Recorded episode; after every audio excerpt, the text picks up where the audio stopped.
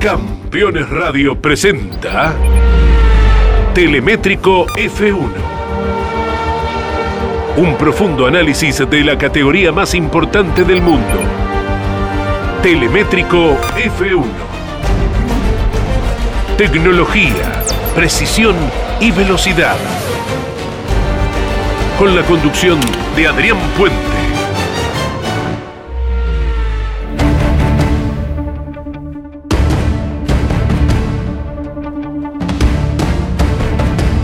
Hola, hola, buenos días, ¿cómo les va a todos? Bienvenidos, como todos los viernes, Telemétrico F1 a través de Campeones Radio, con una ansiedad realmente muy particular la de este reencuentro, ¿no? De solo pensar que un nuevo escenario se incorpora a la Fórmula 1 siempre es algo bienvenido y sobre todo eh, un escenario con un potencial de expansión realmente muy grande como significa Arabia Saudita. El Jeddah Corniche Circuit es lo que la Fórmula 1 nos va a presentar este fin de semana que además llega con este, todo el morbo de la eventual definición del campeonato. Es cierto que esta cita de la Fórmula 1 no está exenta de algunas polémicas. Algunos pilotos han tomado partido y han expresado eh, respecto de la situación social de mm, uno de los países más poderosos del mundo, eh, sobre todo eh, aquellas cuestiones vinculadas a los derechos humanos. Lewis Hamilton, Sebastian Vettel se han expresado contrarios a políticas que evidentemente cercenan derechos desde el punto de vista occidental y particularmente a las mujeres. Pero independientemente de esta controversia que Arabia Saudita eh, promete mm, en algún punto mostrar al mundo una, una versión diferente de su país, y de algún modo explica que en realidad lo que se ve de afuera hacia adentro no es el total de la realidad, sino que la realidad es otra, es que vamos a tener Fórmula 1. Un circuito que se hizo contra reloj. Al borde del mar, uno de los circuitos con mayor cantidad de kilómetros, estamos hablando de eh, poco más de 6 kilómetros, es el circuito más largo después de Spa-Francorchamps. Nos recuerda a, viejas, a viejas extensiones que tenía antes la Fórmula 1, pero además hay una perspectiva de que sea realmente un circuito veloz. Algunos se animan a decir que es el circuito callejero más veloz de la historia. Eh, y esto no es discutible. Va a ser efectivamente así porque las características de este circuito son alargadas, son estiradas, van acompañando la geografía prácticamente de la playa, le van a dar justamente esta, esta característica ¿no? de circuito realmente veloz comparando con otros circuitos callejeros donde es imposible realmente que sean veloces. Pensar en Bakú, pensar en Mónaco, pensar en Singapur, eh, es pensar en circuitos lentos. Eh, tal vez si nos quedamos un poquito en la noción de lo que es Bakú, tiene un sector bastante rápido, que es una, recta principal eh, de más de, de un kilómetro y medio, pero después todo el resto del circuito es realmente lento. La diferencia eh, del, circuito que tenemos aquí en Arabia Saudita es que justamente toda la distribución de curvas y, algunos sectores rectos muy cortos son todos efectivamente muy rápidos. Y esto es lo que permite pensar que desde el punto de vista de los callejeros es el circuito más rápido de la historia. Ahora, si esto lo comparamos con otros circuitos más convencionales, como por ejemplo eh, el circuito de Spa, eh, también podemos llegar a pensar que va a llegar a competir en velocidades máximas. Lo que no nos va a dejar, obviamente, números concretos de que vaya a ser el circuito más rápido de todos, porque claramente Monza sigue teniendo ese privilegio. Y además es un circuito que todavía hay que experimentar, porque a juzgar por, los zigzagueos que tiene, por las idas y vueltas que tiene, por curvas de alta velocidad, pero que además limitan con sectores muy angostos, se nos ocurre que puede haber una, previsión de máximas de 322, 325 km por hora, pero a la hora de correr esas velocidades van a ser menores. Indiscutiblemente van a ser menores. Les voy a contar una anécdota. Cuando la Fórmula 1 volvió a México y el hermano Rodríguez tiene el desafío de una recta muy larga. La primera vez en la primera tanda libre, Valtteri Bottas llegó a 372 kilómetros. Y todos pensamos en su momento que íbamos a estar ante el récord de todos los récords. Pero claro, a los circuitos se los puede acelerar, pero también hay que frenar. Y la frenada hay que negociarla mucho antes. Y es en este contexto donde las vueltas empiezan a ralentizarse.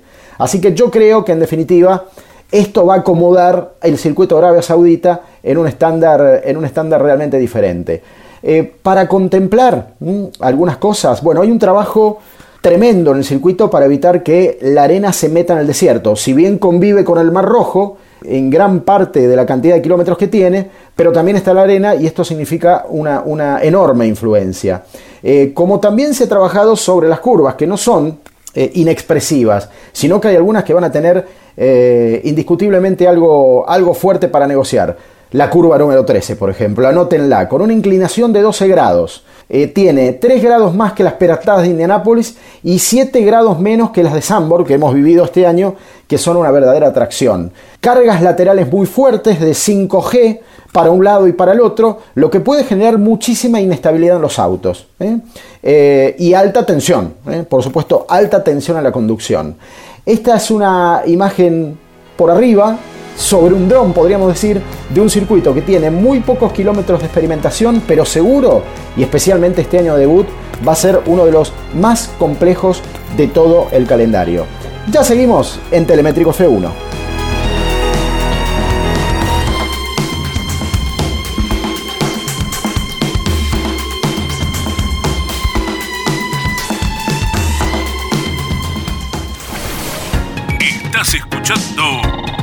Campeones Radio.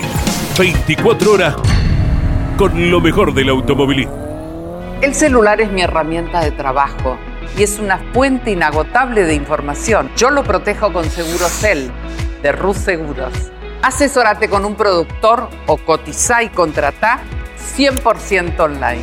Segurocel de Rus Seguros. Cada jueves a las 14 en Campeones Radio Motolive. Lo mejor del motociclismo de Argentina y el mundo. Motolive, Motolive. En Campeones Radio. Con la conducción de Mauricio Damon Gallardo y Sebastián Porto. Comunicate con este programa. Deja tu mensaje de texto o voz al WhatsApp de Campeones Radio. 11 44 75 0000. Campeones Radio. Todo el automovilismo en un solo lugar.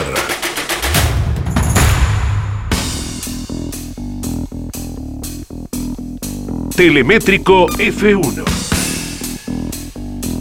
Con la conducción de Adrián Puente.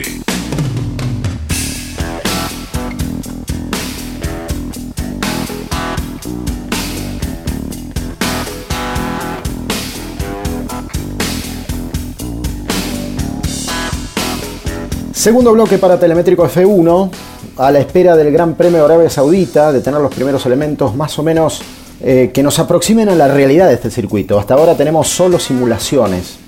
E incluso el trabajo del viernes para circuitos consagrados y conocidos es muy parcial, porque muy pocas veces las condiciones climáticas del viernes eh, son compatibles con las del domingo de carrera, pero más aún en un circuito donde se corre de noche, a veces los ensayos de día prácticamente no sirven para nada, son parámetros a veces aproximados de lo que podemos llegar a tener. Pero las condiciones son parejas para todos. Aquí tenemos un elemento eh, diferenciador respecto de muchas otras carreras. Se puede definir el campeonato. ¿eh? Entre Max Verstappen y Lewis Hamilton hay 8 puntos de diferencia. Entre Max Verstappen y Lewis Hamilton eh, hay cada vez menos distancia en cuanto a la eficiencia de los autos. Y de hecho hoy me animo a decir que el Mercedes está por encima del Red Bull de Max Verstappen. Hamilton ganó en Brasil y en Qatar con la autoridad que hemos eh, conocido de Hamilton en los otros siete campeonatos del mundo que ganó. Eh, ha tenido una recuperación fabulosa y no por nada les menciono San Pablo cuando Lewis Hamilton eh, ganó en Brasil, porque según Mercedes va a utilizar ese mismo motor que fue aplastante en el Gran Premio brasileño y nos mostró posiblemente la mejor versión del binomio Hamilton-Mercedes.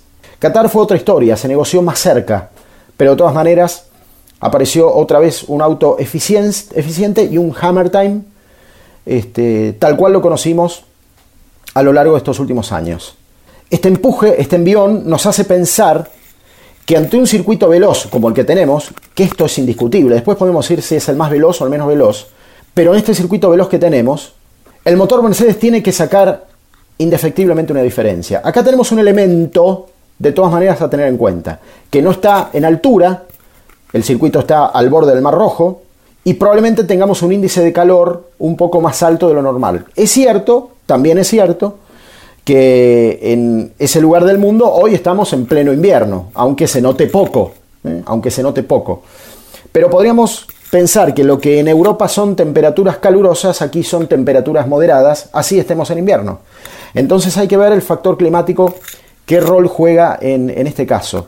Pero, insisto, Mercedes sigue sacando la ventaja. Y en ese contexto es que Lewis Hamilton lleva, digamos, la responsabilidad de asumir determinados riesgos para descontar en el Campeonato Mundial de Conductores y evitar que Max Verstappen haga 18 puntos más que aceleren su consagración en este campeonato y obtenga el primer título del mundo. Ese sería uno de los escenarios posibles. Y Lewis Hamilton habló de la recuperación que tuvo el equipo en las últimas dos carreras. Y se sabe favorito en esta, que está por comenzar. Escuchamos al piloto británico en conferencia de prensa. You, you are constantly learning. You're learning more about everything um, that's, a, that's a, your surroundings and particularly the car and how you work with the team, how to get more out of every individual in the team. I think um, I like to think that all of us have, and it's not just been me. It's it's been it's been the engineers. It's been the mechanics. It's uh, it's been absolutely every individual in the team. I think has pulled out more and and that's is what that's what's been needed. You know, we need we always need more. We need more performance. We need more focus. We need more power and strength. And and I think everyone collectively has. Así escuchábamos al piloto británico eh, Lewis Hamilton, siete veces campeón del mundo.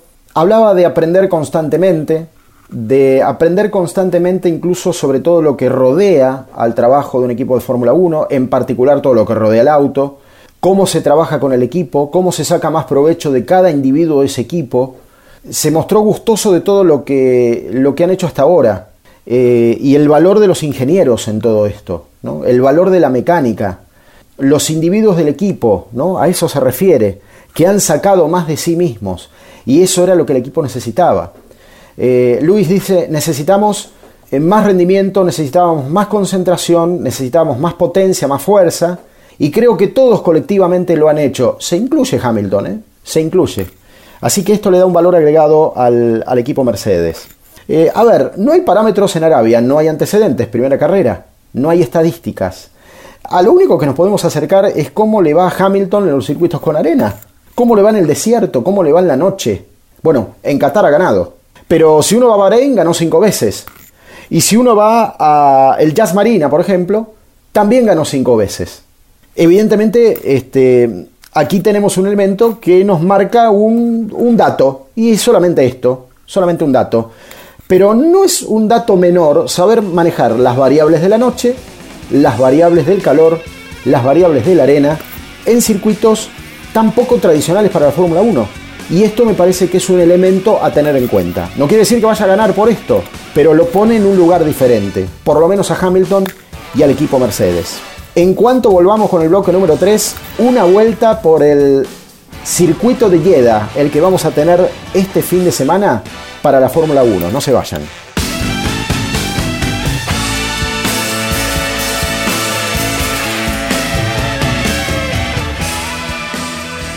Campeones.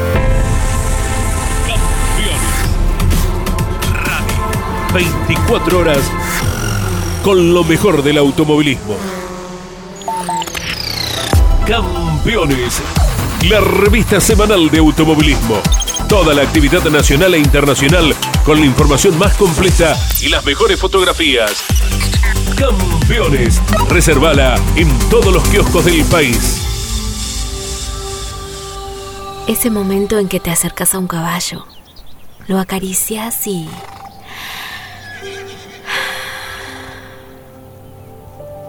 Verano en Córdoba. Vení. Conecta, recarga. Agencia Córdoba Turismo, Gobierno de la Provincia de Córdoba. Cada martes a las 22, Grandes Campeones.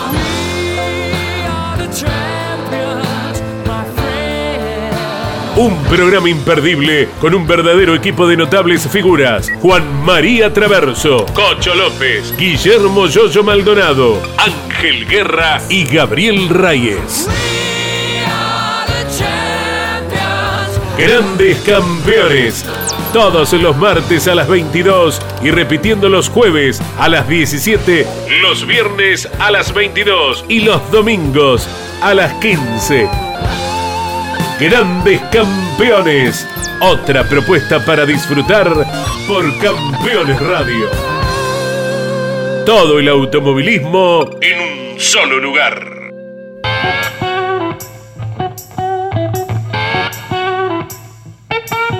Telemétrico F1. Con la conducción de Adrián Puente.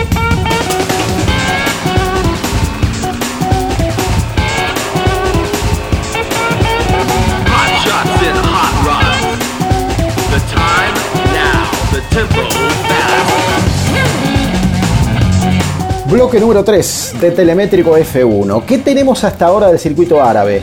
¿Qué tenemos de este fastuoso escenario que se ha montado en tan poco tiempo? Bueno, mucho simulador, mucho virtual, pero la primera eh, vuelta real que tenemos y que ha trascendido el mundo es la del safety car. La de un Aston Martin que gira a velocidad safety car, obviamente. No son parámetros compatibles con la Fórmula 1. Pero les diría que la experiencia es todavía mejor porque nos lleva a otro ritmo, nos lleva a escuchar el motor diferente y a descubrir, les diría casi en cámara lenta, un poquito, por dónde va este circuito que se adapta a una zona de médanos totalmente dinámica y móvil, como representa Arabia Saudita al borde del Mar Rojo, de más de 6 kilómetros de extensión, escuchen bien, con 27 curvas. Es casi un laberinto por momentos, y hasta ahora tres sectores de DRS. ¿eh? No todos los circuitos tienen esta amplitud para gozar de tres lugares de sobrepaso, además, que pueden ser y pueden hacer de este circuito algo mucho más interesante. La vuelta es suficientemente larga, hay una previsión que nos está hablando de un minuto 32 infracción en carrera, tal vez en clasificación de un minuto 27, pero vamos a escuchar juntos y a describir un poquito lo que puede ser este circuito. Estamos en la recta principal, estamos con el safety car y nos vamos rumbo a una curva número uno a mano izquierda, dirección contraria todo a las agujas del reloj, donde ahí puede haber un lugar de tensión. A ver, ¿cómo empieza esto?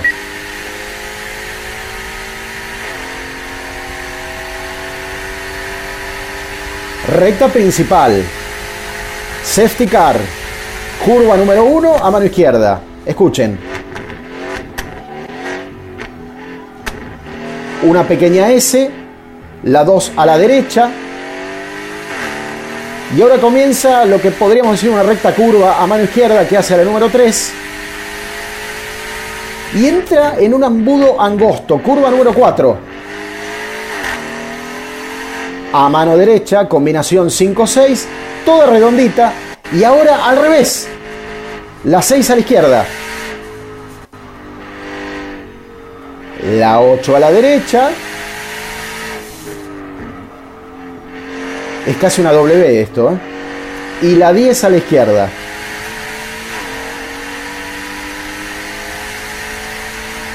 Y acá sí, una recta. Un poquito dinámica. Aquí está la curva número 13. Peralte de 12 grados se cierra como un lazo la curva número 14 abierta a mano derecha. La 15 a la izquierda. La 16 a la derecha. La 17 a la izquierda. Imagínense lo que son los impactos laterales de esta vuelta. ¿eh? Y la 17 que se va cerrando a mano izquierda y hace a otro sector de DRS. Se combinan aquí todo 18, 19, 20 y 21. Esta es la 21, a mano derecha. Frenada, 22. A mano derecha, la 23.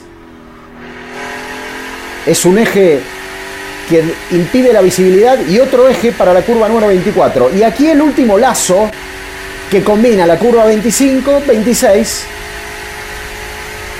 Escuchen el régimen del motor. Y aquí desacelera ante la curva número 27. Bien cerradita.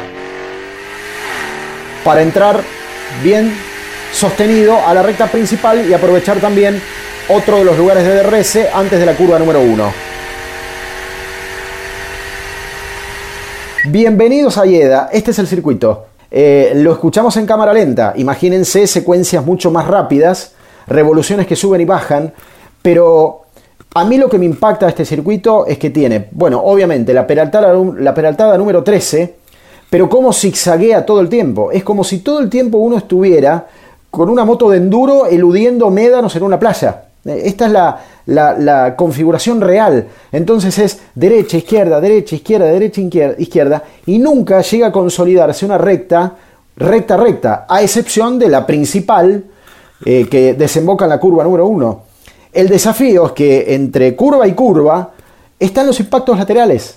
Ahora, todavía los comisarios de la FIA no tienen noción, y esto calculo lo irán desarrollando durante todo el fin de semana, de dónde poner y dónde buscar los límites del circuito. ¿eh? Porque se van a eh, realmente comprometer mucho los límites y en particular a partir de la curva número 4, ese zigzagueo que yo les decía parece eh, algo así como una W, bueno, ahí se angosta muchísimo el circuito. Así que veremos qué pasa. Este es el gran desafío para el fin de semana de una vuelta larga, tortuosa, que compromete mucho físicamente a los pilotos y por supuesto esto también va a ser un valor agregado después de 50 vueltas. Cuando regresemos estaremos con el bloque número 4 que nos permite como siempre pasar por las noticias más importantes de la semana. Seguimos en Telemétrico F1 a través de Campeones Radio.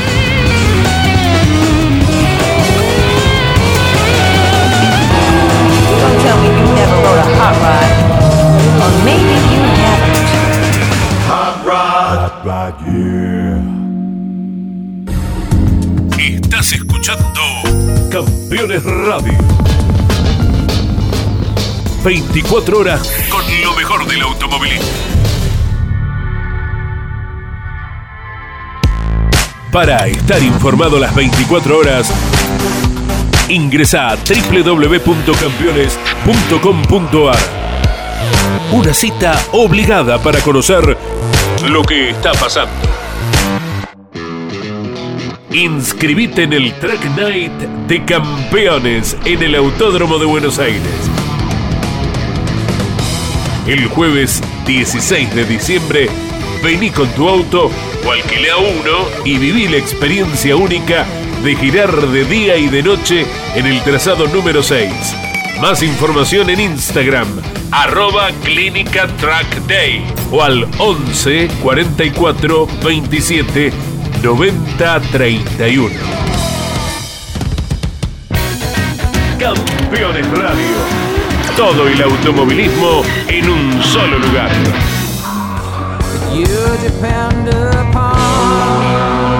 Telemétrico F1 con la conducción de Adrián Puente.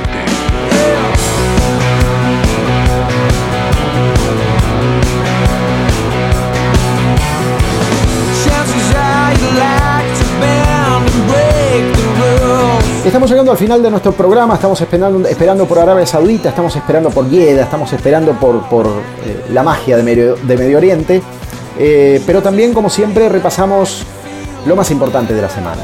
Noticias que eh, nos configuran mucho de lo que puede suceder en los próximos días, pero además de lo que puede suceder en el futuro próximo de la Fórmula 1. Por eso, las noticias más importantes van por este lado. Noticia número uno, incendio en Aston Martin. Atención, un equipo que ha elaborado a metros de Silverstone una nueva fábrica que es la envidia prácticamente de todas las escuderías. Pero ha habido un accidente. Varios camiones de bomberos se tuvieron que desplazar al lugar. El incidente no fue grave.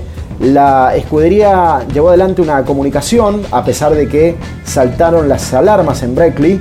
Pero los camiones estuvieron, tuvieron que apagar el fuego concretamente en el túnel de viento, ¿eh? algo tan vital en el desarrollo de un auto. Eh, lo que dice en el comunicado Aston Martin que se ha originado justamente este incendio en el sistema de extracción del túnel de viento, es decir, por donde sale todo ese flujo de aire que hace a las simulaciones de los autos, pero no ha pasado a mayores, nadie ha sido lastimado, fue un episodio menor, por supuesto se recurrió a los profesionales de bomberos para que esto sea debidamente reparado y ya se ha trabajado muy velozmente en la restitución original del túnel de viento que le va a estar dando una matriz de, de desarrollo al modelo 2022 que va a ser tan importante desde el momento que el reglamento cambie drásticamente. Así que no pasó a mayores, pero Aston Martin eh, podríamos decir que no tuvo una noticia favorable esta semana. Noticia número 2. El jefe de Williams, Josh Capito, ha dado positivo de COVID-19. Estamos hablando del director ejecutivo, es el jefe del equipo, tiene el virus de COVID-19, no va a estar en Arabia eh, Saudita este fin de semana, cosa que tenía mucha expectativa. El alemán hoy se encuentra aislado, es por lo menos lo que dictan las autoridades sanitarias de, Gran Bretaña. Eh, y esto sucedió días antes de Arabia Saudita, así que no tiene ni posibilidad de acercarse este, a trabajar. Sí lo hará, por supuesto, de manera remota. Claro, Capito quería estar muy especialmente en Arabia Saudita porque es la primera carrera después de la muerte de Frank Williams. Es la primera vez que Frank Williams no, no está este, atento a lo que pasa con su ex equipo, porque lamentablemente ustedes saben ha fallecido. Y Williams tenía reservado eh, pequeños homenajes, eh, porque de hecho todas las escuderías tendrán impreso un, calco o sellado o, o este, digamos fijado una chapa que estará recordando a Frank Williams. Todos lo tendrán en sus carrocerías. Y además se prevé que haya un minuto de silencio en la ceremonia previa al Gran Premio de Jeddah. Por todo este paquete emocional es que Williams, por supuesto, necesitaba de su plana mayor. Pero bueno, la salud es la salud. Josh Capito no podrá ser de la partida lamentablemente para este fin de semana. Noticia número 3. Podríamos decir que China va por más. Stefano Dominicali, que es la máxima autoridad en este momento de la Fórmula 1, dijo que recibió mucho interés por parte de otra ciudad china para hacer en el país un segundo gran premio, ¿sí? además, además del de Shanghái, hacer un segundo gran premio, como por ejemplo va a tener Estados Unidos el año que viene con eh, Austin y Miami.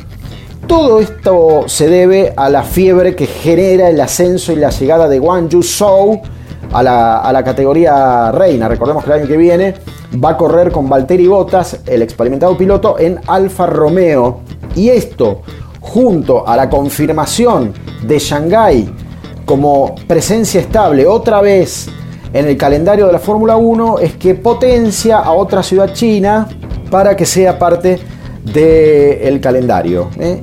Y por supuesto que las autoridades de la Fórmula 1 lo ven muy potable. Es más, Dominicali dijo que es un 100% potable que esto suceda y lo van a estar analizando. Recordemos de todas maneras que China viene de varias ausencias en el Campeonato del Mundo porque fue el origen del COVID-19 y porque ha sellado el país prácticamente a que esto se repita, entonces estuvo ausente en, en, las últimas pruebas del calendario, lo que motivó incluso modificaciones casi de último momento. Pero para el año que viene vuelve Shanghái y ya se prevé que se establezcan ciertas bases para que China tenga un segundo campeonato del mundo. Cuarta noticia, Michael Andretti sigue interesado en la compra de Sauber, ¿eh? el equipo que hoy está bajo la denominación Alfa Romeo Fórmula 1. Se mantiene firme en todo esto. Ha negociado durante meses con el equipo Sauber. Hoy, insisto, denominación Alfa Romeo que va a tener este, a Valtteri Bottas como piloto estrella, podríamos decir, en, la, en la alineación. Dicen que la formación americana estaría dispuesta a ofrecer 300 eh, millones de euros. Eh, también depende de un fondo de inversión sueco, porque es justamente el que tiene los derechos de la explotación de Sauber, que estaría pidiendo 250 eh, millones más, pero garantías además por si faltan patrocinadores. Y este es un punto donde existiría la máxima tensión en la negociación. Pero Michael Andretti no se baja de esta posibilidad. Hasta aquí llegamos, final de Telemétrico F1 a través de Campeones Radio. Nos reencontramos la semana que viene ya con los números puestos de Arabia Saudita. ¿Acaso tendremos campeón o deberemos esperar una semana más hasta el Jazz Marina en los Emiratos Árabes Unidos en Abu Dhabi? Veremos qué pasa. Por lo pronto, Gracias por la compañía de siempre y muchísimas gracias.